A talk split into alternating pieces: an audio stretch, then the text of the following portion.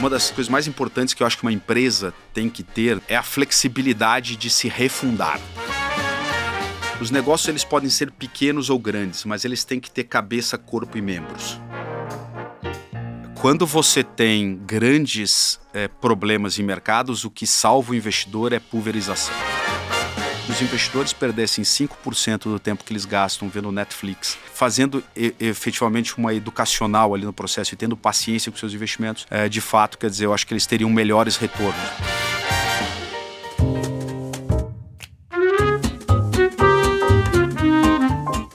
Bom dia, boa tarde ou boa noite. Meu nome é Samuel Ponsoni, eu sou gestor dos fundos da Família Selection aqui na XP e esse é mais um episódio do Outliers. Como de praxe, tenho aqui comigo minha companheira Carol Oliveira, que hoje tá remota, mas tá logo, logo tá retomando aqui presencial. Em breve tô de volta, Samuca. Um prazer estar aqui com vocês hoje.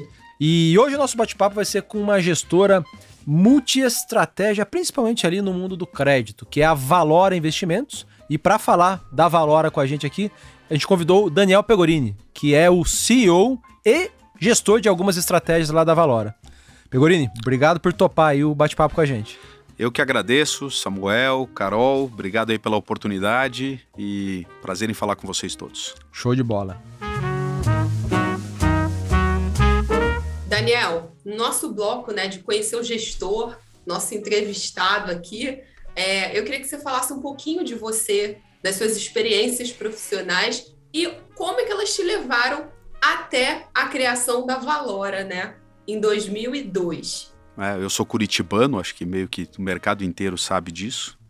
Eu vim é, de Curitiba para São Paulo para fazer faculdade. Me formei em administração de empresas na FGV.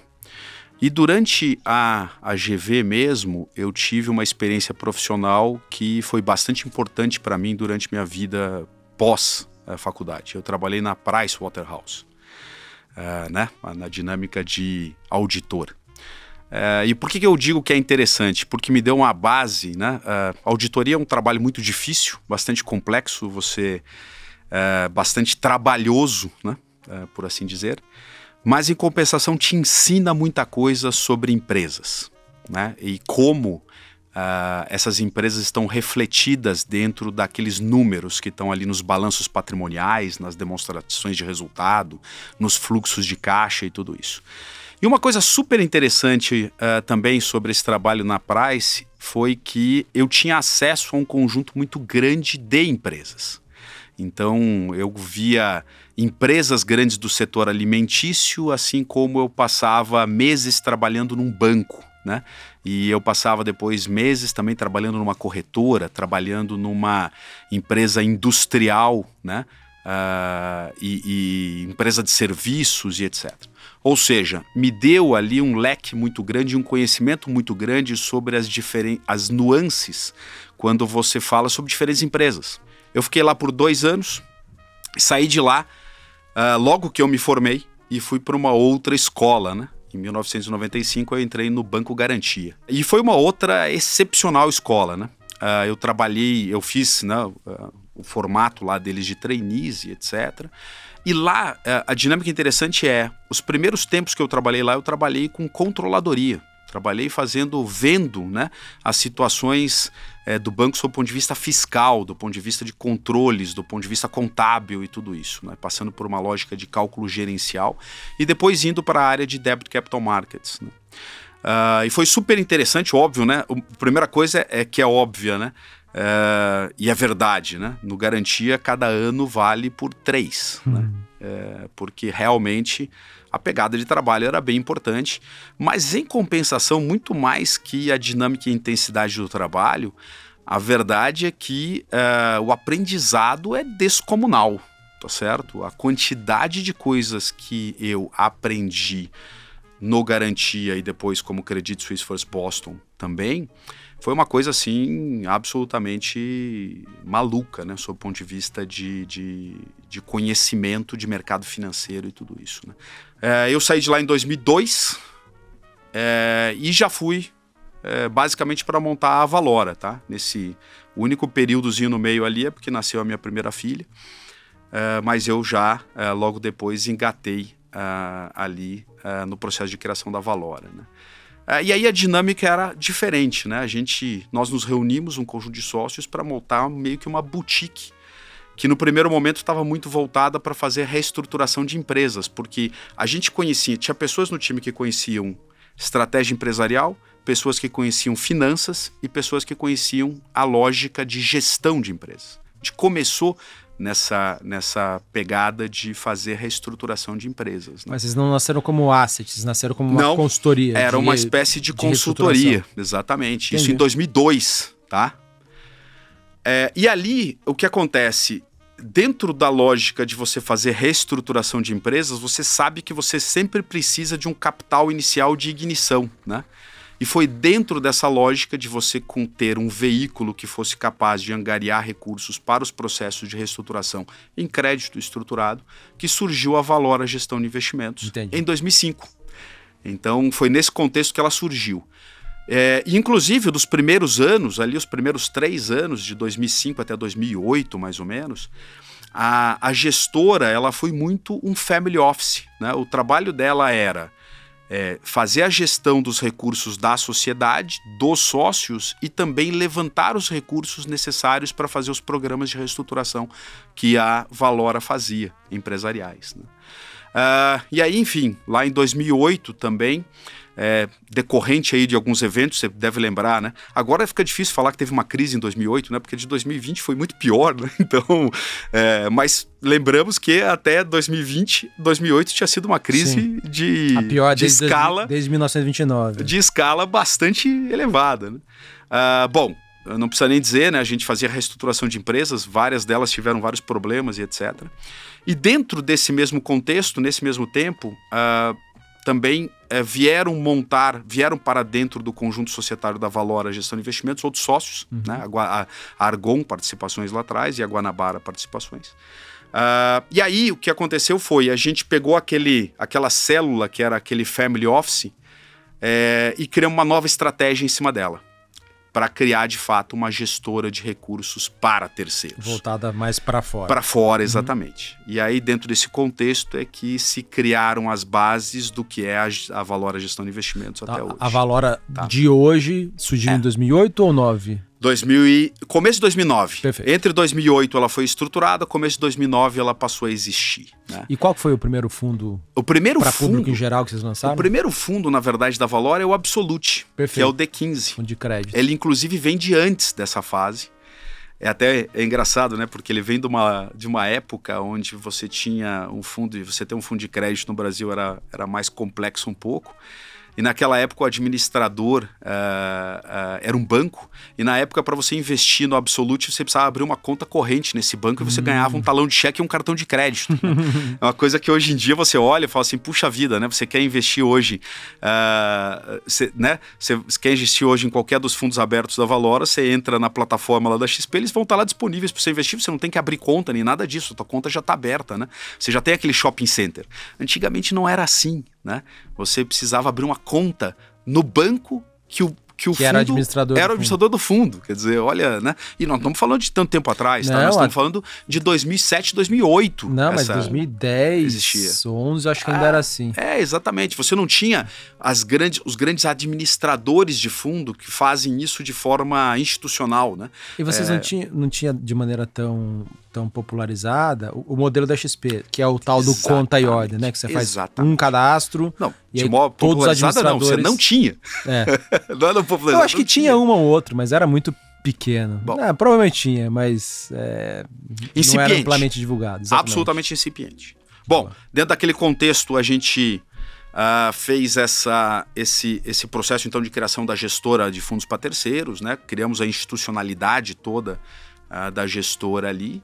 E foi ali que, de fato, o projeto da Valora Gestão de Investimentos, como ele é hoje, startou ali. Né? Perfeito. Então, uma das coisas que eu sempre falo né, é que é, uma das, das, das, coisas mais importantes que eu acho que uma empresa tem que ter, né, um negócio tem que ter como.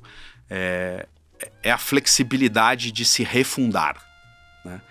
É, eu, de maneira muito objetiva, posso dizer que a Valora Gestão de Investimentos ela passou, no mínimo, por duas refundações desde o seu começo. Isso que eu sou CEO e sou um sócio fundador desde 2005, desde a da lógica inicial, tá certo? Mas claramente a gente passou por dois processos de refundação. É, e eu acho que isso, longe de ser um problema, é inclusive uma oportunidade. É uma forma de adaptação que as empresas têm que ter. Eu sempre falo lá para o meu pessoal o seguinte: se você não refundar a sua empresa, alguém vai refundar por você. Entendeu? É, é tão simples quanto isso. Acho que essa é uma dinâmica muito importante nesse tipo de A lógica. segunda foi 2008 para 2009 ou teve uma outra depois? Não. A primeira, em primeira, a primeira foi essa, né, em, ali em 2008, 2009. Ela foi fundada em 2005, 2008, 2009 você teve essa refundação. Uhum. E eu realmente acho que a outra refundação que a gente teve foi quando a gente criou a área imobiliária e lançou os fundos listados. Legal. Por quê? Porque é, é, é, é bem claro que são dinâmicas completamente diferentes de negócio. Né? Os fundos abertos e os fundos listados, uhum. tá certo? Então eu diria para você que você teve uma segunda refundação ali uh, quando você de fato começou. A gente começou a criar as verticais de negócio de forma bastante mais estruturada dentro da Valora. Tá? E, e, desde o início foi o, o Alessandro Vedrossi sim, já? Sim, sim, que sim. foi em? Quando vocês trouxeram? Em 2016. 16. No início de 2016.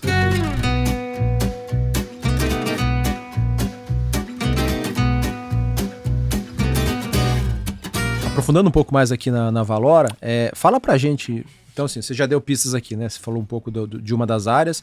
Queria que você falasse quais são as, as vertentes atuais aí na, tá. na empresa, quantos vocês estão sob gestão, Perfeito. quantas pessoas tem no total. Tá bom. Bom, uh, hoje a, a Valora, no, no, geral, ela tem perto aí de 7,8 bilhões de reais sob gestão, tá? São 44 fundos totais. É, é óbvio que a gente. Não são 44 fundos que. Né, não são 44 falo, estratégias. Que é, exato. Tem veículos ali, alguns, alguns fundos são veículos, né? Uh, a gente tem hoje 62 pessoas tá, no, nosso, no nosso time, então são 62 colaboradores, uh, que é, né? A gente teve um crescimento muito interessante aí, inclusive durante o período de pandemia e etc. Uh, são hoje mais de 160 mil investidores no total, e eu acho que aqui vale um, é, um disclaimer, né? Uh, como a gente tem os fundos listados, né, que estão lá nas plataformas de investimento, nas, nas, nos home brokers, né? Você tem fundos com cota de 10 reais, tá certo? Então, ticket médio nos fundos listados acaba sendo menor do que nos outros fundos, né? Uhum. Dentro dos fundos listados você tem tickets médios aí de 5 mil reais nos fundos abertos, né, as, as estratégias de fundos abertos, uh, aí o o Absolute D15, o Guardian D90, o Horizon D180 e, o, e os previdenciários, você tem tickets médios de 30 a 50 mil reais, mais ou menos. E depois você tem, a gente tem uma área de negócio com FDICs, né? Que aí você tem investidores com 15, 20 milhões de reais de boleta. Então, uhum.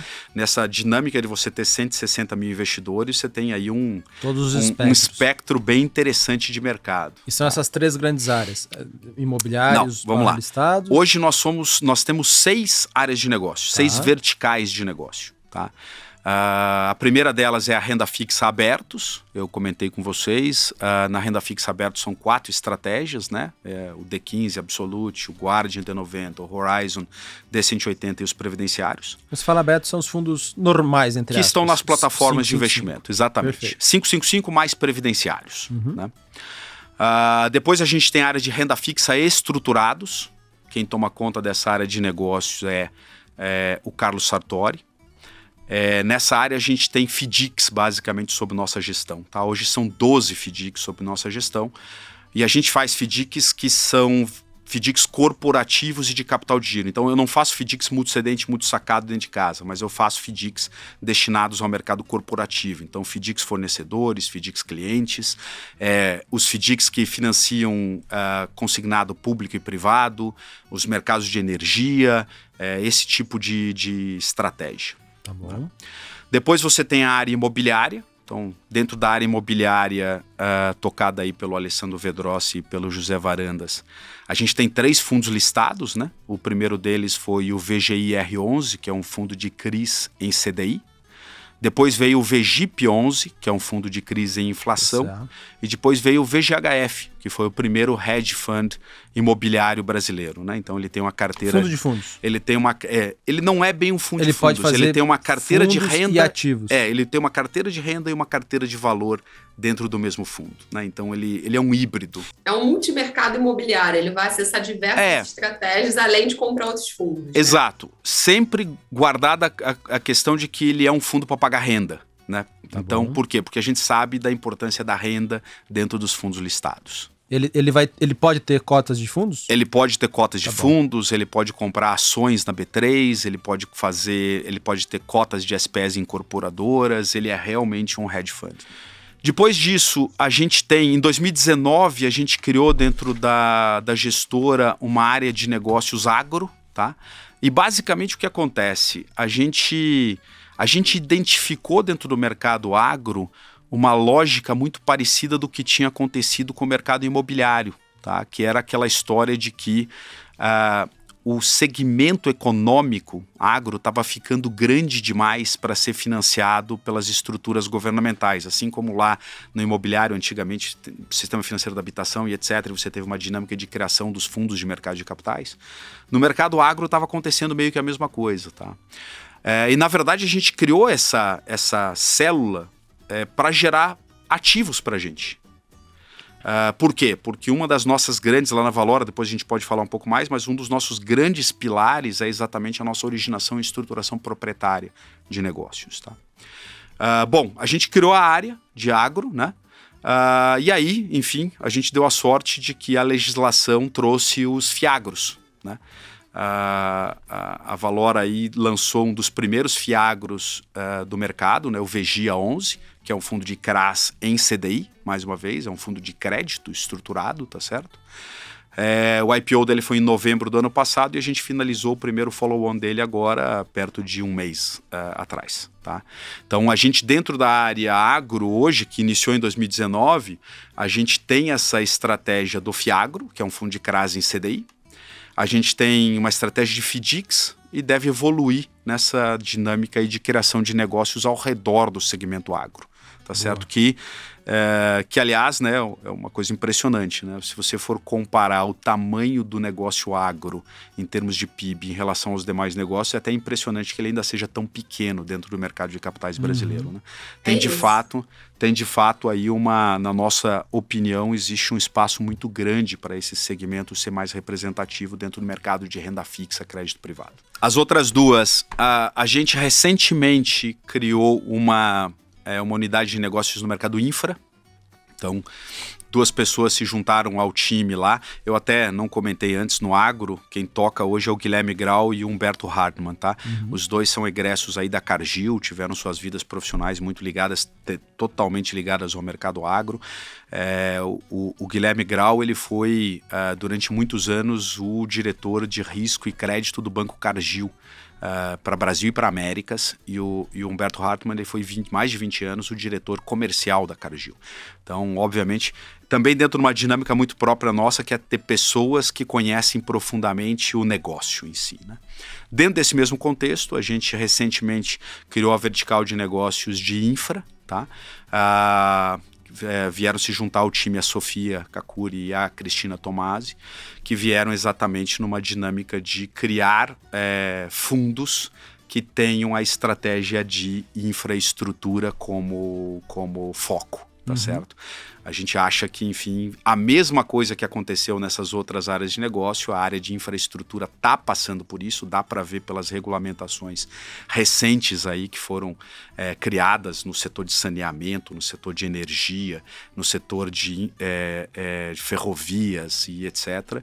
E não precisa nem dizer o quanto que o Brasil precisa de infraestrutura, né? Vamos passar por essa parte porque eu não preciso, não preciso falar para ninguém aqui o quanto a gente tem de uh, uh, o quanto a nossa infraestrutura está atrás né, do restante aí do país. Né?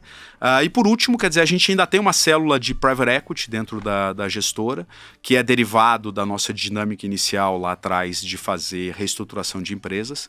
Dentro dessa, dessa célula, a gente tem dois fundos que estão ainda investidos e estão em processo de desinvestimento. A gente não tem mais captado nada dentro dessa área de negócio, mas são dois fundos que estão em processo de desinvestimento ok? Boa. Então essas são as seis áreas: renda fixa abertos, renda fixa estruturados, infraestrutura, agro, uh, é, imobiliário e o, o private equity. Boa. Tá? Okay. E Daniel, pensando aqui nessas seis áreas, obviamente não precisa ser um número cravado, cravado, mas como é que está a distribuição do AUM da gestora por, por, estratégia? A gente hoje tem perto de 3 bi uh, na lógica da, do imobiliário, nos fundos imobiliários. A gente tem alguma coisa como 1,8 bi na renda fixa abertos, os fundos 555 previdenciários. A gente tem perto de um bi, 900 milhões na área de renda fixa estruturados. Deve ter alguma coisa como uh, ah, 500 milhões na área de uh, agro. A gente tem perto de 2 bi nos private equities e a infraestrutura ainda está no processo de captação do seu primeiro fundo. Repito, infraestrutura, infra aí é, um, é, o, é o caçulinha da turma, é uma área de negócio que a gente montou é, perto de dois meses atrás. Falando aqui um pouco da, da estrutura de investimentos, é, você falou de 62 pessoas, é isso? Na empresa? 62 pessoas, exatamente. Quantas dessas hoje. pessoas estão dedicadas ali à análise e gestão? Você tem, eu tenho hoje perto de 10 pessoas que uh, fazem parte dos apoios, então a célula de crédito, a célula de compliance e risco, uh, os apoios corporativo e operacional uhum. uh, e a lógica de RI, tá? Na, na, nossa dinâmica, e você tem perto aí de 52 pessoas diretamente ligadas às áreas de negócio, essas áreas de negócio que a gente conversou aqui agora. Tá. tá? E essas áreas de, de investimentos aí, nessas né, células de gestão, é, como que, que funciona? Existe a figura de um diretor geral de investimentos ou cada célula ela é independente e tem ali apartadamente os seus, o seu principal gestor e, e, e, e head, vai, e diretor tá. daquela área. Vamos lá, como é que nós nos organizamos lá internamente, né? Todas as nossas decisões de investimento, elas passam por um comitê de investimentos, tá? Uh, e esse comitê de investimentos ele não é único, ele não é a mesma configuração para todas as áreas de negócio, ele, é, ele, ele troca de configurações para cada uma das áreas de uhum. negócio. Tá? Uh, por que, que a gente faz isso? A primeira coisa é que a gente acha extremamente importante sob a lógica de investimentos você ter decisões colegiadas. Tá? É, sabe aquela lógica de ninguém só pode simplesmente. É, ninguém tem a caneta para assinar nada sozinho tá certo? Ninguém, ninguém simplesmente da sua cabeça decide fazer um investimento uh, e, e, esse recurso é investido, tá? Então, como é que funciona em todos os casos? Como é que funciona em todas essas áreas de negócio? Como é que funciona o nosso processo de investimento? Então, basicamente, cara, você tem duas, dois, duas formas de um ativo chegar a nós. A primeira é proprietária, então, eu Você tenho um relacionamento empresarial e decorrente disso eu origino uma operação. E a segunda é que ela venha do mercado de capitais. Então, os players do mercado Seja de capitais, os bancos, os bancos, as, as consultorias, as, é, todos esses, qualquer escritório que tenha boutiques e etc, trazem uma oportunidade de investimento para a gente. É, essas oportunidades de investimento elas entram pelo canal de gestão das áreas de negócio seja do imobiliário, seja do renda fixa aberto, seja do estruturados, elas entram pelo canal de gestão. A partir do momento em que o gestor ele identifica é, uma oportunidade que ele quer é, que, ela, que ele quer aprofundar a análise, e, portanto, uma, uma oportunidade que ele tem interesse em prosseguir no processo de investimento, automaticamente também essa, essa operação é passada para a célula de crédito. Né? Então, o Dilson, que está lá hoje com a gente, tem lá um grupo de pessoas que é uma célula de crédito que está segregada dos negócios, que olha matricialmente todas as, as, nossas estratégias de investimento. Elas todas têm uma similaridade grande sobre a lógica de renda fixa, crédito privado, tá certo? Bom, os processos de análise eles caminham em paralelo entre gestão e crédito. E essas, esses processos de análise chegam até um comitê de investimentos. E aí, mais uma vez, eu tenho comitês de investimento diferentes para cada área de negócio. Eu participe, eu como, como, como CEO da, da gestora e como o representante na CVM dos fundos, eu participo de todos os comitês de investimento, assim como a pessoa de compliance, né? O Mizaki, então, ele participa de todos os nossos comitês de investimento e compliance tem um veto sobre uhum. as operações, sobre as lógicas de compliance, perfeito? Bom, essa operação ela vai a comitê de investimentos, tem dentro do comitê de investimentos, gestão faz uma demanda de um determinado é, volume de, de investimentos que ela quer fazer, apresenta o caso, crédito apresenta seu caso e esse comitê então é o responsável por deliberar volumes e prazos para essas transações. Tá? Uh, o comitê ele, ele olha muito a estrutura de crédito, de garantias e etc. Ele, por exemplo, está menos preocupado com remunerações. A nossa lógica lá é de que remuneração é um aspecto de gestão e crédito e estrutura, garantias, é um aspecto voltado para o comitê de investimentos. Legal. Perfeito? Então as lógicas são diferentes. Por que, que a gente faz isso? Vamos lá todos os nossos fundos eles têm um alvo de investimento, né, de rentabilidade. Se o comitê de investimentos ele der é, voz sobre a lógica de remuneração das estruturas, ele obviamente vai estar tá interferindo nessa dinâmica de negócio, tá certo? Então o comitê ele se restringe a crédito, estruturas, colaterais, garantias e etc. É, e comprar ou não, vender ou não por aquela taxa é uma responsabilidade da gestão dos negócios. Então, esse é o nosso processo de investimento em todas as nossas unidades de negócio. Você tem esse processo segregado entre gestão e crédito e o comitê de investimentos ele acaba dando limite para todas as operações. Boa. Perfeito. E aí, assim, eu acho que não tem certo nem errado, Daniel, mas eu vi que vocês segregaram as estratégias e segregaram os times. Tem gestora de crédito que tem diversas estratégias, mas um time mais cross olhando todas as estratégias. Na sua opinião, o que, vocês acreditam nessa especialização e nessa segregação de times? O que, que você acha que é positivo? Uh, por dois motivos, tá? O primeiro é que dessa maneira eu de fato consigo ter pessoas mais especializadas dentro dos times. E em segundo lugar, porque eu consigo fazer com que essas áreas de negócio, eu costumo dizer o seguinte, né? Os negócios eles podem ser pequenos ou grandes, mas eles têm que ter cabeça, corpo e membros. Tá certo? Uh, quando você tem departamentos dentro do negócio, todos vinculados e não. É, dentro, dentro da Valora, cada uma das nossas áreas de negócio ela tem, ela tem uma, uma, uma vida praticamente independente. Ela capta independente, ela origina estruturas de investimento independentes, ela estrutura independente, obviamente tudo vinculado dentro de um framework é, geral de crédito, de estratégias e etc. Mas com isso, o que acaba acontecendo é que eu tenho uma capacidade muito maior de desenvolver esses negócios. O, interessante, Carol, você citar isso porque a gente não nasceu assim, tá? A gente tinha áreas de negócio, por exemplo, de imobiliário, que ficavam dentro da dinâmica dos fundos 555 lá atrás, antes da vinda do Vedross e do Varandas para o business. E sabe o que acontecia? Elas ficavam nanicas. Elas não se desenvolviam plenamente. Não tinha um pai ali para. Porque você não criança. tinha uma organização com cabeça, corpo e membros. E que pudesse, de maneira até razoavelmente autônoma se dirigirem ao mercado, dentro, obviamente, de uma, de, de uma lógica geral né, de organização. Então o framework é geral, mas cada uma das. Pra você ter uma ideia, eu tenho resultado por área de negócio, por fundo. Então, eu tenho condições de fazer todo o processo de gestão e essas pessoas que estão ali, bom, não preciso nem falar, vocês conhecem o Vedrossi, conhecem o Varandas e etc. Vocês sabem o quanto são pessoas capazes, tá certo? E, enfim, são muito mais capazes do que eu dentro da área imobiliária.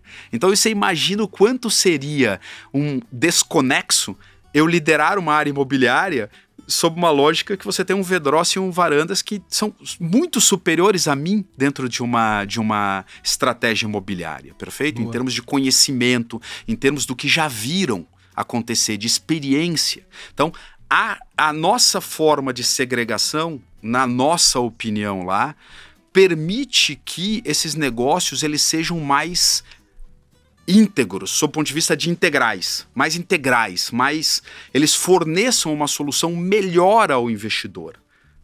porque exatamente você permite a criação em torno deles. Show. E aqui vai um negócio super importante, né? É, a, a gente costuma, a gente concebe as áreas de negócio, mas a gente só cria elas depois de ter as pessoas. Por quê? Porque as pessoas são o aspecto mais importante da área de negócio. E a gente costuma dizer o seguinte: não basta você ter uma pessoa experiente sob a lógica de é, financiamento. Essas pessoas ali nas nossas áreas de negócio, elas precisam entender profundamente da base daquele negócio, né? Ter, de fato, hoje está na moda falar, né? Ter o, o, pé, o pé, pisar o pé no barro, aquela história toda, né? E tal. Mas isso é importante. Por quê? Porque isso é a experiência das pessoas. Show. Eu acho que isso é o nosso time ali. Boa. Perfeito. Um outro complemento em relação a essa questão de você ter as unidades de negócios segregadas é prevenir o que lá atrás eu chamei de efeito vagalume. Sabe aquela lógica do futebol, onde você tem aqueles times amadores que todo mundo corre atrás da bola, né? O cara pegou a bola, vai todo mundo atrás da bola, tal, em vez de ter o processo do campo, tudo isso, as marcações. É, a minha experiência é, pregressa é que isso acontecia quando você de fato não tinha unidades de negócios segregadas e autônomas de pessoas. Pra você ter uma ideia, cada uma das nossas áreas de negócio tem operations separados. Um muita gente, office ali dedicado. muita gente fala para mim assim, pô, Daniel, mas isso é muito mais uh, custoso. Falei, é. Só que é o seguinte, quando, é, quando você tem as, esses negócios todos ligados, quem que define a prioridade dos caras? Tá certo? E aí você trazer isso para dentro do negócio cria uma tal amarração e uma dinâmica que você previne o que eu chamo de efeito vagalume, que é aquele negócio onde as coisas estão aquecidas, que estão aquecidas, estão funcionando, enquanto ao mesmo tempo as outras estão em, em, em compasso de espera. Uhum. O que acontece hoje é que a gente tem todas as nossas unidades de negócio trabalhando numa frequência muito alta e cada uma buscando uma oportunidade diferente. Enquanto a gente aqui no Renda Fixa Aberto está fazendo uma campanha, é, o pessoal está fazendo uma, uma, uma oferta nos fundos listados. Uhum. Coisa que antes, é, quando você não tinha essa Era lógica. Um ou outro, não dava para ter os dois você juntos. começava Você começava a ter esse, essa questão de priorização. Boa, Entendeu? boa. É, se você perguntasse para mim, Samuel e Carol, hoje, o que é. A gente tem diversas competências na Valor e vários pilares de atuação. É, se você me pedisse para falar o que são eles, os nossos principais diferenciais, em três tópicos, o primeiro que eu citaria é a nossa estrutura societária. É, eu já vivi muitas estruturas societárias, inclusive de partnerships. tá? E eu sei o quanto se perde tempo numa estrutura societária que não está bem organizada, arrumada e que não trabalha no mesmo sentido.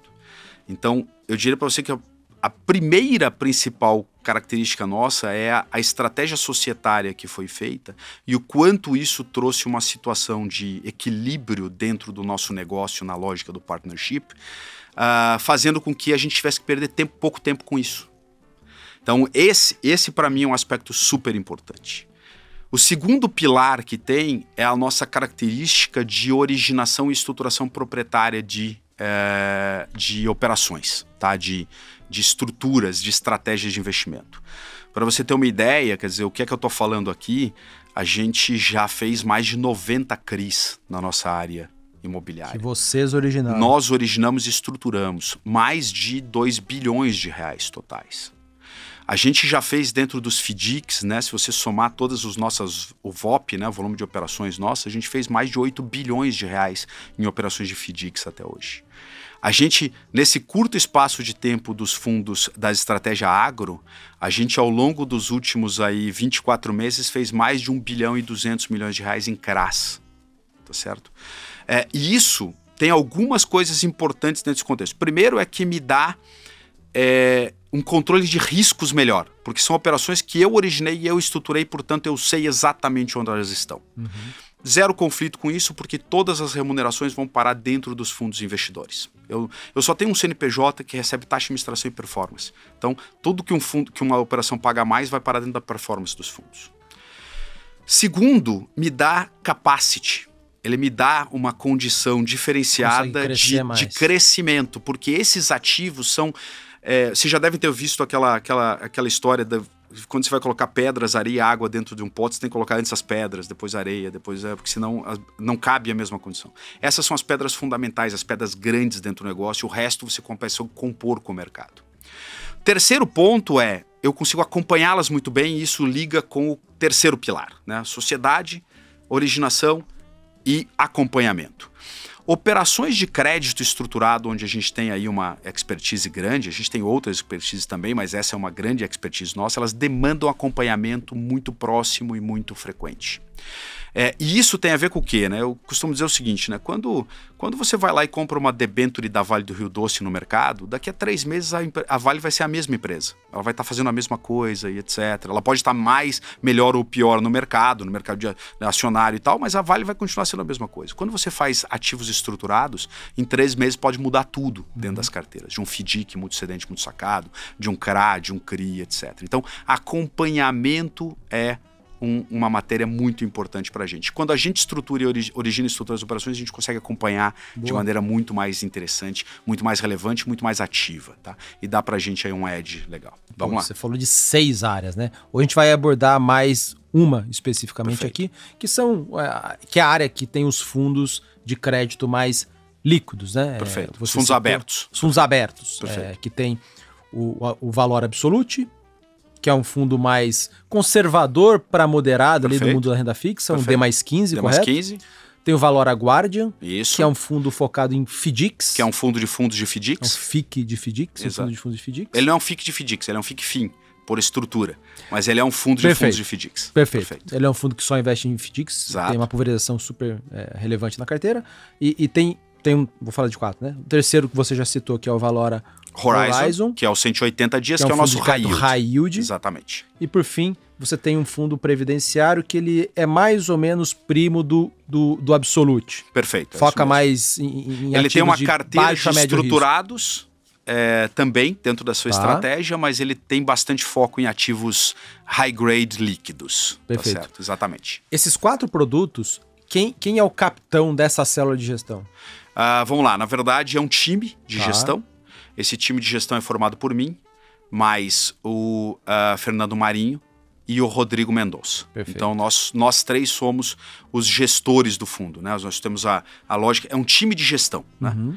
Uh, e aí depois você tem os times de analista, né? Na área de renda fixa abertos, diretamente hoje a gente tem 13 pessoas. Perfeito. Tá? Então você tem Sendo ali três gestores, três gestores, você tem um analistas. grupo de analistas e um grupo, inclusive, de operations, tá, né, da dinâmica de operations. Então a gente tem 13 pessoas, isso eu não estou falando da célula de crédito. Tá, tá, bom. A gente tem 13 pessoas que fazem todo o processo. Sabe aquela linha que eu falei da análise que o time de gestão faz? Então entra por ali, um grupo de analistas faz o processo inicial de gestão, tem um alinhamento com o time de gestores e a partir disso a gente leva para o comitê de investimentos. É essa estrutura que faz isso. E o time okay? de crédito, né? Que é o, o time, time de crédito, de ele é uma célula separada. Quantas pessoas? São três pessoas Três. hoje que olha dinamicamente todos os nossos ativos sob gestão, sejam debentures, sejam letras financeiras, sejam créditos então de bancos, créditos de empresas, uh, FDICs uhum. e etc. E tal. Você tem mais três pessoas aqui com time é, de crédito. Perfeito, perfeito. perfeito.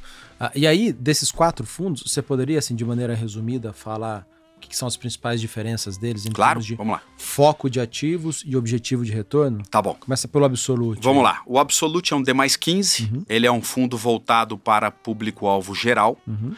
Uh, ele é um fundo que tem uma carteira basicamente dividida em 20% de crédito estruturado. Que é FDICs, CRAS, CRIs, tá uh, uh, esse tipo de estratégia. E 80% de créditos líquidos. Tá? Então, aqui nos créditos você tem debentures, tem letras financeiras, pode ter CDBs e etc. E caixa. Tá uhum. certo? Então, 80% é crédito líquido mais caixa. Perfeito. E 20% de crédito estruturado. Okay. Tá? E o que, que é o uh, objetivo de retorno? O objetivo dele? de retorno dele é ceder mais 2% ao ano. Uh, ao tá ano. Vamos lembrar que não é uma promessa, etc. É Sim, rentabilidade é alvo. É o que vocês etc. buscam. Tá? Uh, ele vem entregando isso, tá certo? É o fundo mais antigo da nossa plataforma. Se você for olhar a lâmina dele, ela vem lá de 2010. A gente teve, ela vem, ele é de antes, porém teve uma troca de gestor, portanto ele começa a lâmina em 2010. Perfeito. Uh, então um fundo aí que tem mais de 120 meses de lâmina, né? Uh, de fato, quer dizer, um, é um fundo bastante antigo nessa lógica de D15. Né? Aí o Guardian é o próximo Depois disso vem o Guardian. Então o Guardian é uma estratégia fundo de fundos e FDICs. Né? É a nossa, ela está dentro do nosso bloco D90 dentro uhum. da nossa estratégia. Uh, e ali é um fundo que basicamente você vai ter alguma coisa como 60% da carteira em ativos mais estruturados e 40% em ativos menos estruturados. Por que, que, eu digo isso? Porque ele é um fundo, repito, ele é um fundo de fundos de FDICs. Mas tem FDICs. Mas eu tenho FDICs abertos ali uhum. dentro, eu tenho FDICs que tem uma lógica de amortizações durante esse período e tem uma caixinha, digamos assim, onde você tem ativos mais estruturados, de mais longo prazo e etc. Né? Uh, então você, você tem ali perto de 60% de posições mais é, estacionárias e você tem perto de 20% de uh, posições onde você tem uma maior liquidez, onde você tem uma maior. Uh, que fazem parte do composto liquidez do fundo, tá certo? Apesar de que, se você olhar o fundo como um todo, ele hoje deve ter menos que dois anos de duration, tá? É, numa lógica de prazo fundo D90. Médio ali das operações prazo médio do portfólio como um todo. Ele é um D90, como a gente falou, ele tem uma, uma meta de rentabilidade entre CDI mais 3 e CDI mais 3,5, tá? Uhum. Uh, e mais uma vez ele é um fundo focado em FDICs, né? Então a carteira dele é formada aí por FDICs é, multicedente, multisacado, que são aqueles fundos que têm né, compras de recebíveis de empresas pequenas e médias, FDICs de crédito consignado, público e privado, FDICs de crédito direto à pessoa física, né, então FDICs cartão de crédito, massificados, que a gente chama.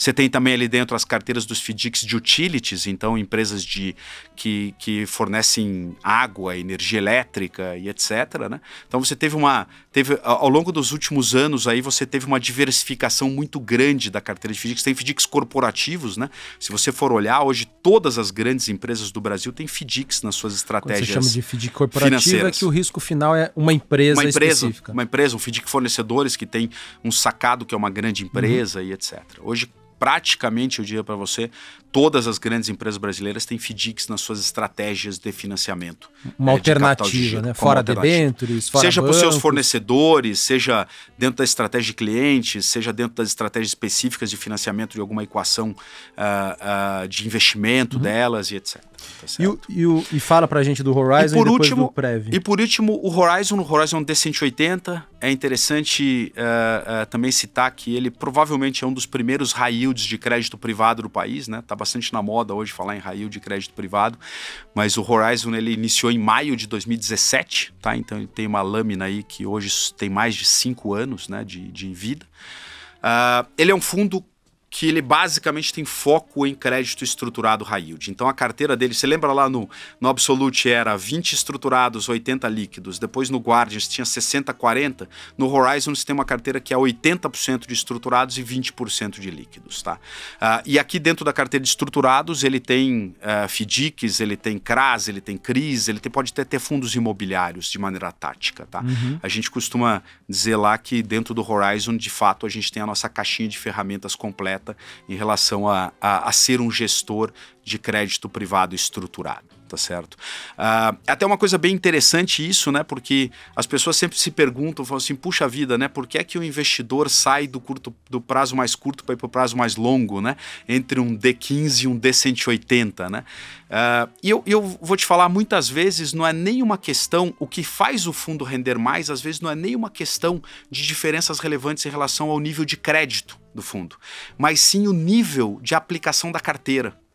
Repito, vamos lá. Quando você tem um Absolute, que é um D15, você tem 20% da carteira de crédito estruturado com uma remuneração yield maior, e você tem 80% da carteira de crédito líquido, que tem por natureza, né, são os high grades, as grandes debentures, etc., você tem remunerações um pouco mais baixas.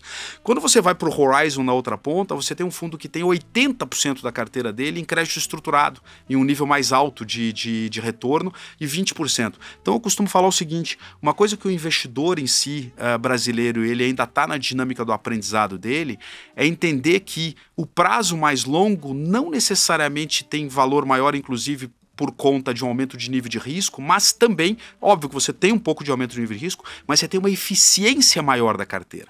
Você pode imaginar que eu tenho um fundo D15 na plataforma, eu preciso ter mais liquidez para uhum. prover determinados níveis de saque, como a gente viu acontecer lá em março, abril de 2020 nos fundos D0, D1 e etc. Quando você vai para um D180, o gestor ele tem muito mais capacidade e tem muito mais oportunidade de ter uma carteira que que tenha uma, um alfa maior. Que Fica mais uma, investido. Né? Tem... Uma eficiência maior. Então, você veja só, lá dentro dos fundos D15, dentro do Absolute, você está pagando por uma gestão que tem está é, fazendo uma gestão de líquidos, às vezes maior do que de estruturados, enquanto no, no D180 você está pagando por uma gestão que está fazendo mais trabalho de gestão de estratégias que estão fora do globo geral do investidor diretamente. Perfeito? E o que, que o, o, Horizon busca entregar em termos de retorno no longo O prazo? Horizon é um fundo que tem meta de rentabilidade entre CDI mais 4 e CDI mais 4,5. Tá. tá. Então ele é um high yield uh, de renda fixa, crédito privado, com meta de rentabilidade entre CDI mais 4 e CDI mais 4,5. Ah, faltou Prev, desculpa. Perfeito. O Prev, o Prev, é, a gente tem uma estratégia uh, lá com a seguradora da, da, XP. da XP que é uma estratégia D21, se eu não estou enganado, ou é D21 ou é D26, né? eu não estou não tô lembrado exatamente tá. agora. Mas é um fundo que permite o mandato ter crédito estruturado, tá? Então esse é um fundo que permite, assim como eu tenho ali no Absolute, permite que eu tenha um pedaço da carteira do fundo em crédito estruturado, tá? Que até quanto você falou já? É, de acordo com os limites, ele pode chegar a 45% da carteira. Normalmente a gente opera abaixo disso, né, para ter um espaço ali para fazer liquidez e etc, mas ele pode ter até 45% da carteira dele em crédito estruturado. E qual tá? que é o valor que vocês costumam trabalhar dessa A gente posição? trabalha na faixa de 30 a 35 tá, da carteira. Tá. E o que, que vocês conseguem entregar em termos de retorno a nossa, nesse produto de prévio? A nossa meta de rentabilidade dentro desse previdenciário é alguma, entregar alguma coisa como CDI mais 2 ao investidor. Perfeito. E uma coisa interessante é que, é, literalmente, quer dizer, a estratégia nossa de prévia ela tem, tem um histórico, né? Uh, primeiro que antes da instrução CVM 4444, né? É, era razoavelmente impossível. Você não podia ter esse tipo de ativos dentro da carteira dos prévios. Então a 4444 é que permitiu que os créditos estruturados viessem para dentro, assim como criar as outras dinâmicas de classes de ativos no uhum. previdenciário também. Né? Uh, o outro ponto foi a criação dessa estratégia depois da 444, que demorou um pouco. Então, literalmente, quer dizer, acho que a gente conseguiu achar aí, depois de um tempo, uma estratégia de previdenciário que, na minha opinião, aliás, né, quando você olha para a Previdência, ela, ela tem um, uma tonalidade de mais longo prazo, tá Sim, certo? Deveria. Na minha cabeça, Samuel Carol, uh, é, crédito privado estruturado, estruturado casa muito bem com previdenciário, porque permite a você ter ali um ganho adicional em cima de uma poupança sua que tecnicamente, teoricamente, é uma poupança de mais longo prazo, uhum. tá certo? Então acho que eles casam muito bem dentro desse tipo de, de, de estratégia. Show. Tá?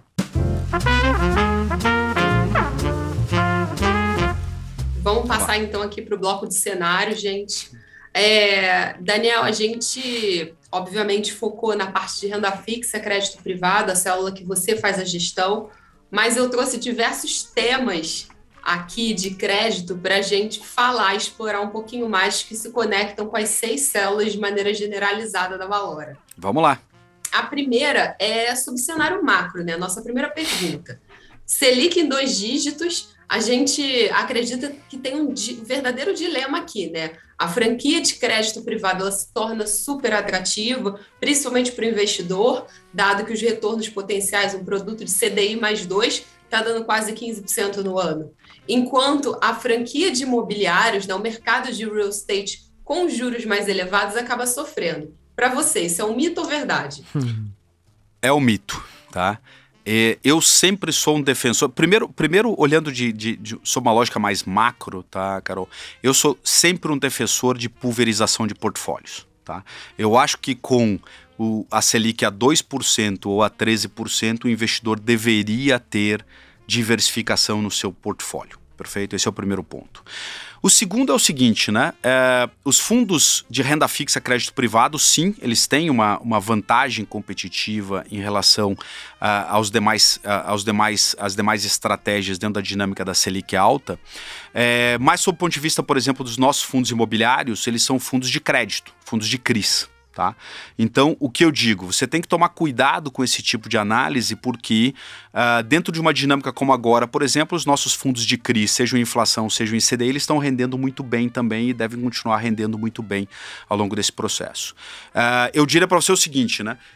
Numa, numa, nesses períodos de Selic mais elevada, tudo que está do, dos fundos imobiliários de crédito para frente, ou seja, fundos de. Uh, de tijolo, fundos multimercado, fundos de ações, você deveria comprar na medida em que estivesse muito desagiados. Perfeito? E tudo que está para baixo são uh, uh, o que é corrente, né? o que é neste momento marginalmente onde você deveria é, alocar o seu portfólio de forma mais relevante. Né? É, é, é, óbvio que isso, isso é meio que uma lógica macroeconômica. Né? O juro mais alto você tem que aproveitar a oportunidade para é, tirar rendimentos com menos risco. Né? Eu acho que essa é a lógica.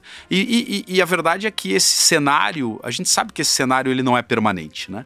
A, gente, a gente olha lá a dinâmica da Selic, há um ano e meio atrás a Selic estava a 2% tá certo? Então, uh, o investidor ele não pode ficar tentando tirar o máximo de cada cenário a cada momento, sob risco de. Eu sempre falo o seguinte, né? Os, os, os, uh, uh, os, diferentes, os diferentes asset classes, os diferentes tipos de ativos, eles são como a marginal Pinheiros ali.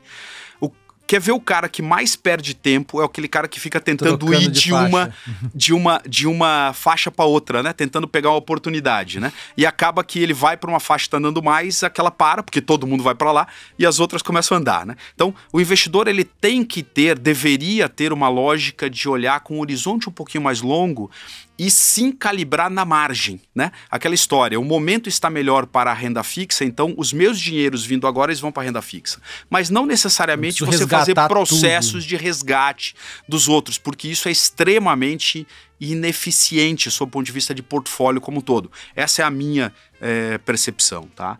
Uh, óbvio que, Carol, mais uma vez, eu não vou me furtar a responder a questão aqui. Para mim, você nesse, o investidor nesse momento deveria aproveitar a dinâmica de juros elevados é, da, do CDI, tá certo? Da Selic e do CDI, porque isso representa uma, uma oportunidade sob o ponto de vista de retornos, ok? Então, é, né, é, é faz parte, você tem momentos para cada tipo de portfólio. Fazendo um paralelo aqui, Daniel, com o episódio 60 do Outlast, que a gente fez uma aula, quase um episódio educacional sobre FDICs com o Ricardo Binelli, que é gestor da Sócia Investimento. Crack, crack.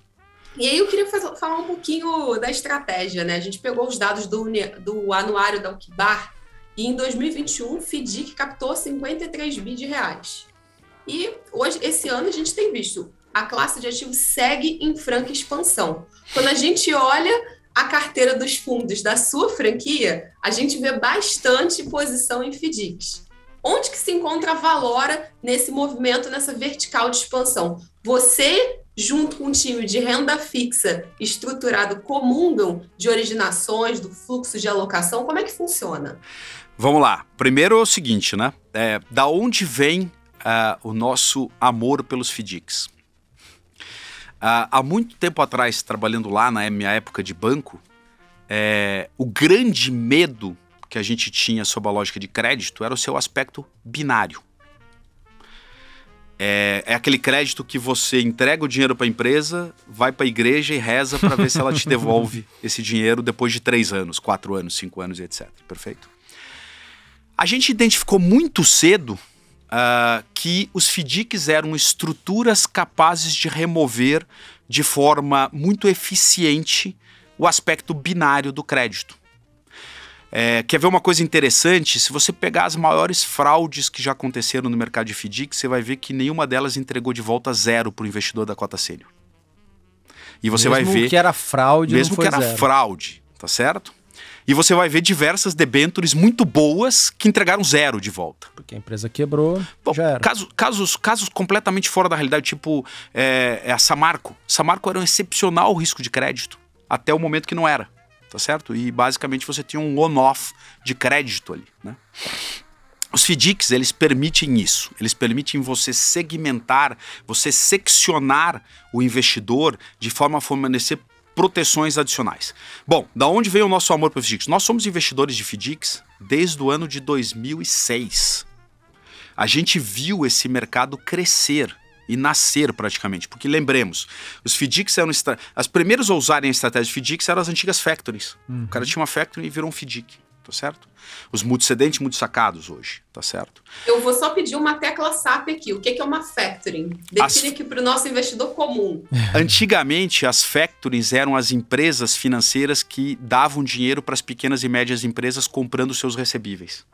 Tá? Então, as factorings, antigamente, elas ainda existem, operam um pouco hoje pela ineficiência fiscal em relação aos FDICs, mas as factorings eram as empresas que faziam a, a vez dos atuais FDICs multicedente multisacado, numa escala, obviamente, muito menor do que é, é hoje. A diferença tá é que todos esses recebíveis, todas essas operações Pertenciam foram empacotado, empacotadas. Era da foram, empresa. Era uma empresa e virou um fundo. fundo. Exatamente. Perfeito.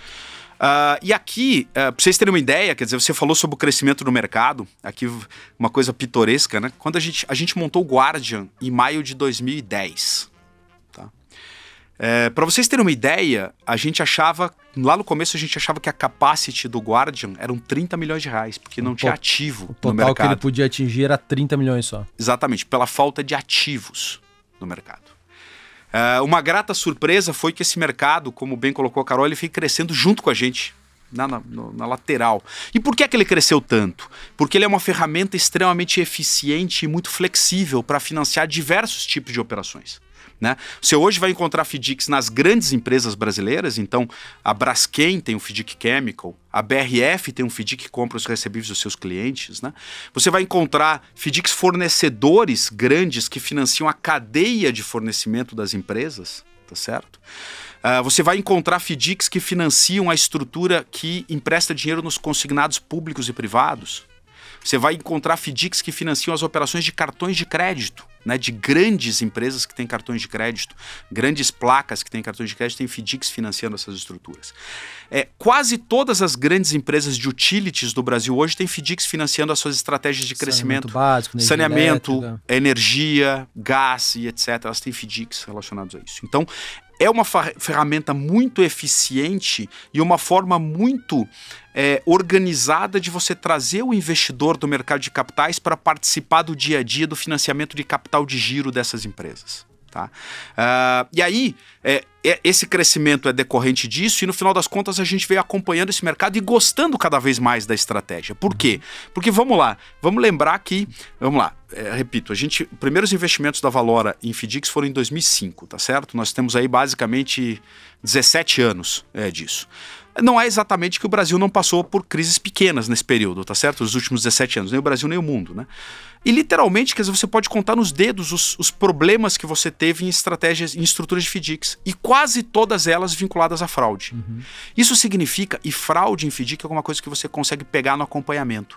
E aquilo é alguma coisa que eu consigo, eu consigo, entre aspas, ter algum domínio sobre aquilo. Os FDICs, eles não dão problema de uma hora para outra. Eles emitem sinais de fumaça a quilômetros de distância há muito tempo antes que te dão uma percepção de risco, diferente muitas vezes até do crédito direto. Tá certo?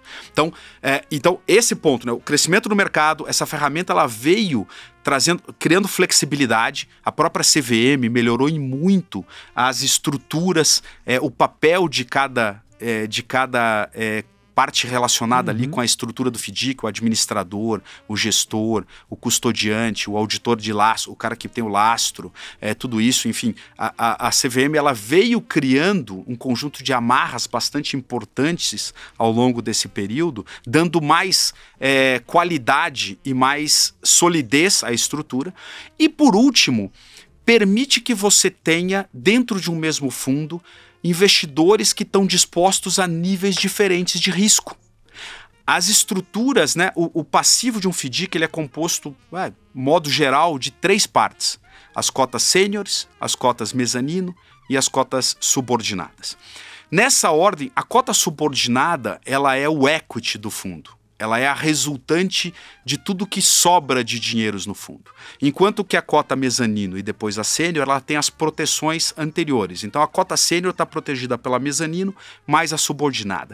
O que você, é que significa isso? Você deu um exemplo que eu achei legal numa live que eu assisti sua, que eu achei super legal. Eu nunca eu não tinha visto essa analogia ainda de comparar essas diferentes camadas dos FDICs com um prédio. Com um prédio.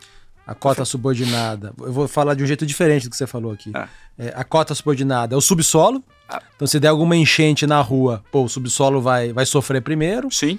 A cota mezanino, sei lá, é o primeiro Acima andar. e depois. E a sênior é o segundo andar. Então, se tiver uma enchente na rua, quem vai sofrer é a cota subordinada, mas se for uma enchente pequenininha, não vai nem pegar o primeiro andar, que é a mezanino. Exatamente.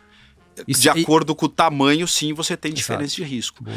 Sob pontos, inclusive, né, de que em determinadas situações, quer dizer, é, por exemplo, tem, vou falar um caso específico nosso da nossa carteira. Tem um FDIC muito cedente, muito sacado, que a gente é investidor, que tem aí perto de 260 milhões de PL, que ele tem mais de 50% de subordinação. Ou seja, essa, essa enchente teria que ser muito Na metade grande, do prédio. Na metade do primeiro andar, para começar a pegar os cotistas para cima. Né? Então você imagina que você tem ali um fundo que no portfólio ativo dele de compra de operações você tem ah, 200 e ele tem algum caixa 20 milhões, ele tem 240 milhões em operações ativas de recebíveis. Óbvio, é muito importante o controle em cima dessas, dessa carteira de ativos, porque também se tudo isso aqui for podre, entre aspas, não adianta o andar que você tá, concorda? Perfeito, perfeito. Perfeito? Aí, aí ferrou a Aqui estrutura. entra a lógica do acompanhamento. Tá? Eu, eu vejo essas carteiras mensalmente por mais de 50 índices. Tá certo? Na outra ponta, quando você tem 50% de subordinação, isso basicamente, quando você pega 260 milhões, tira 20 de caixa, só com 240, basicamente significa que 120 milhões dessa carteira poderia dar problema de crédito e ainda assim o cotista da mezanino e da sênior não seriam afetados por esse problema. Né? E mais, a carteira dos fundos de, de- dos FDICs normalmente ela roda muito rápido. Né? Os FDICs muito cedentes, muito sacado, eles têm prazos médios de carteira de ativo de 30 a 40 dias. Uma debenture média hoje tem prazo de 3 anos, 2 anos e meio. Cinco anos. Cinco seis anos, você é. pode ir até além disso, Sim. tá certo? Então, os FDICs, eles conseguem se corrigir muito rápido na, na, na- na estratégia. E é isso, e é essa a beleza que a gente enxerga como gestores nesse tipo de, de, de estratégia, tá? Só pra gente fechar aqui essa parte é, e, e para ir pro nosso encerramento, assim, pegando o composto das carteiras, né? Acho que o, o Horizon, ele é, ele é o mais. Talvez ele, através dele você consiga expressar um pouco pra gente como tá a sua cabeça, né? Porque lá Vamos você lá. pode ter debentures, FDICs, CRIs, CRAS, até um pouco de fundo imobiliário.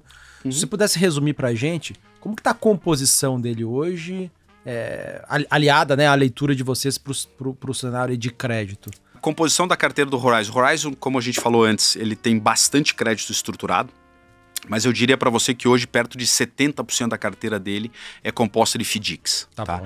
É uma classe única dividida em várias subclasses, tá certo? Os FDICs multicedente e multisacado deve ser mais ou menos a metade dessa Uhum. estratégia. E o restante você tem FDICs de crédito consignado, público e privado, eh, de operações, de operações eh, massificadas, financiamentos de cartão de crédito, esse tipo de coisa, tá? Ah, depois você tem, depois dessas estratégias, você tem CRAS, dentro da estratégia do, do, do Horizon. E até uma pergunta que muita gente me faz, tá? Por que, que você tem ativos isentos dentro de uma carteira de um fundo que não é isento? Simples. ah, a gente, como a gente já falou antes, a gente tem uma capacidade grande de originação de ativos proprietários que, via de regra, eles transbordam das nossas verticais de negócio, do imobiliário, do agro e etc. Então eu tenho condições dentro de casa de comprar ativos na forma, de forma primária com uma remuneração muito boa, é, inclusive para títulos normais. Então, quando eu compro um CRA CDI mais 6, para mim, basicamente, pouco importa se ele é, Ainda que você não tenha se ele é isento ou não. Perfeito. E adicionalmente, ele me gera um adicional quando um, ah, de, de, de- no secundário depois. Digamos que eu compre um crack que foi lá originado pela, pela turma do, do Guilherme Grau e do Humberto Harman no, no, no agro. Eu compro, na hora que eu vender, por exemplo, numa para direto para uma pessoa física no mercado, eu consigo muitas vezes até uma, uma, uma, é, uma, uma, origina, uma geração melhor de resultado por conta de conseguir vender ele por uma taxa mais baixa. Vai né? topar ali, Você tem uma mais compactação maior ainda de taxas, tá? Então, em segundo lugar, eu tenho posições de CRAS e CRIs, eu tenho CCBs, Uh, tenho fundos imobiliários hoje dentro da carteira. É, mais uma vez, fundos imobiliários são uma alocação tática no, no, no uh, Horizon. Fundos tá? imobiliários de crédito. De, de crédito, papel. sempre de crédito. Uhum. Tá?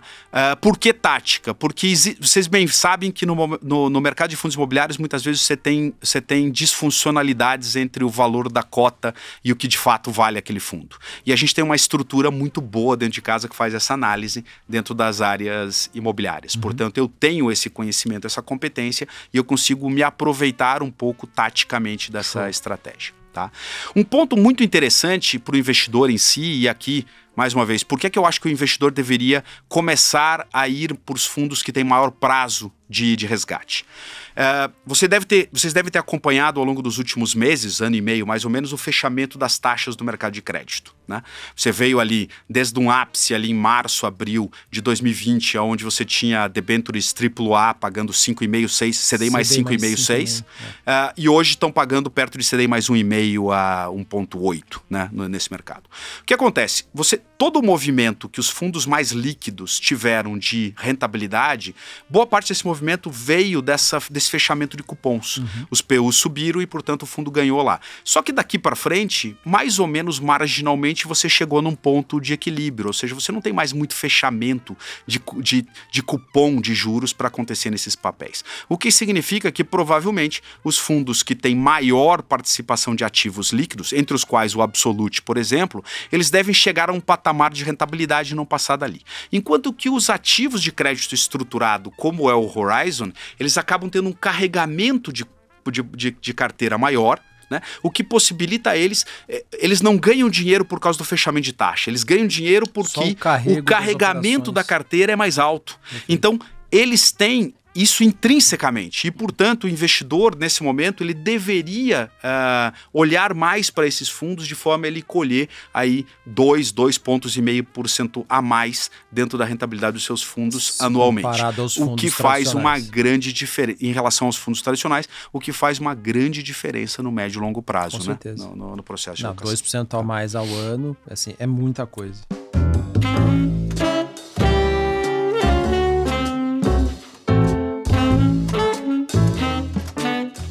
Daniel, passando aqui para o nosso último bloco, o bloco de bate-bola com o gestor. Vamos lá. A gente gosta de fazer uma pergunta, eu particularmente amo ler, então queria saber, você está lendo algum livro no momento? Está gostando e indicaria aqui ele para gente? Ah, tô. É, eu, eu, eu, gosto muito de ler, eu sou um grande. Eu sempre fui um grande leitor, sempre li bastante, tá? Eu estou lendo dois livros nesse momento. Um deles é daquele Edward Thorpe, que é uh, Um Homem para Todos os Mercados. Um Homem para Todos os Mercados, excepcional.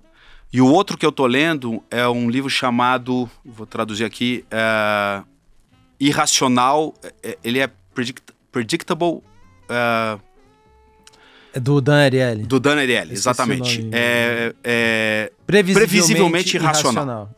Excepcional esse, é livro. esse livro. Ensina um pouco sobre como é que funciona a cabeça da gente, a mente da gente, né? E as decisões que a gente toma. Sabe aquela lógica que você acha que está decidindo, mas na verdade tem ali um, um conjunto de circuitos na sua cabeça que estão decidindo por você, né? Que é um negócio meio maluco, mas é, é, eu recomendo muito esses dois livros, eu acho que dá para você tirar boas lições de ambos. Só corrigindo aqui o do, do, do, do Edward Thorpe, é um homem para qualquer mercado. Para qualquer mercado. É, porque ele, ele foi lá nos cassinos, depois ele foi depois da bolsa e tal. É bem bacana, a história dele é excepcional. Né? Boa. Duas em uma aqui para você. É, é, queria que você passasse uma, uma grande lição de investimentos e você já emendasse aqui com um checklist para o investidor que queira é, descobrir bons fundos de investimento, né? Para um investidor, para um parente teu, para uma tia, tio.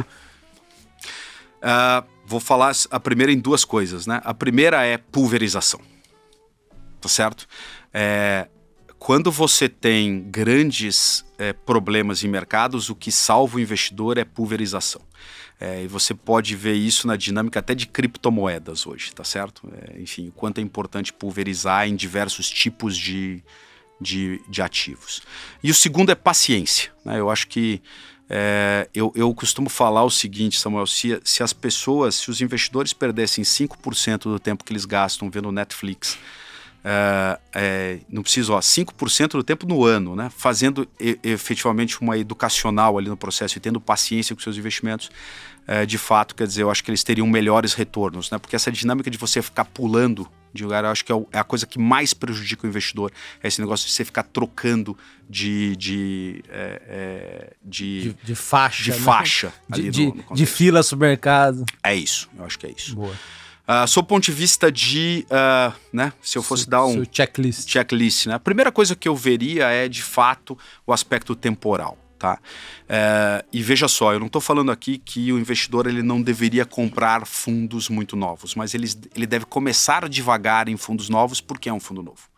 Eu olharia histórico, né?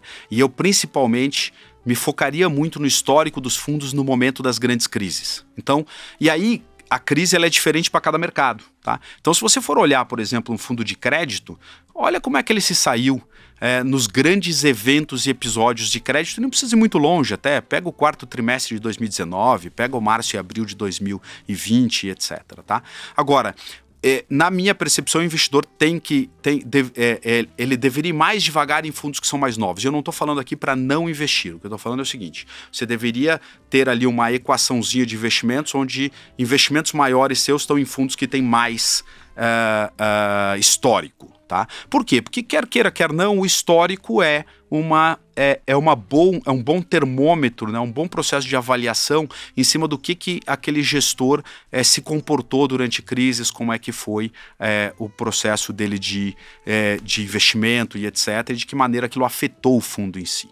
Perfeito?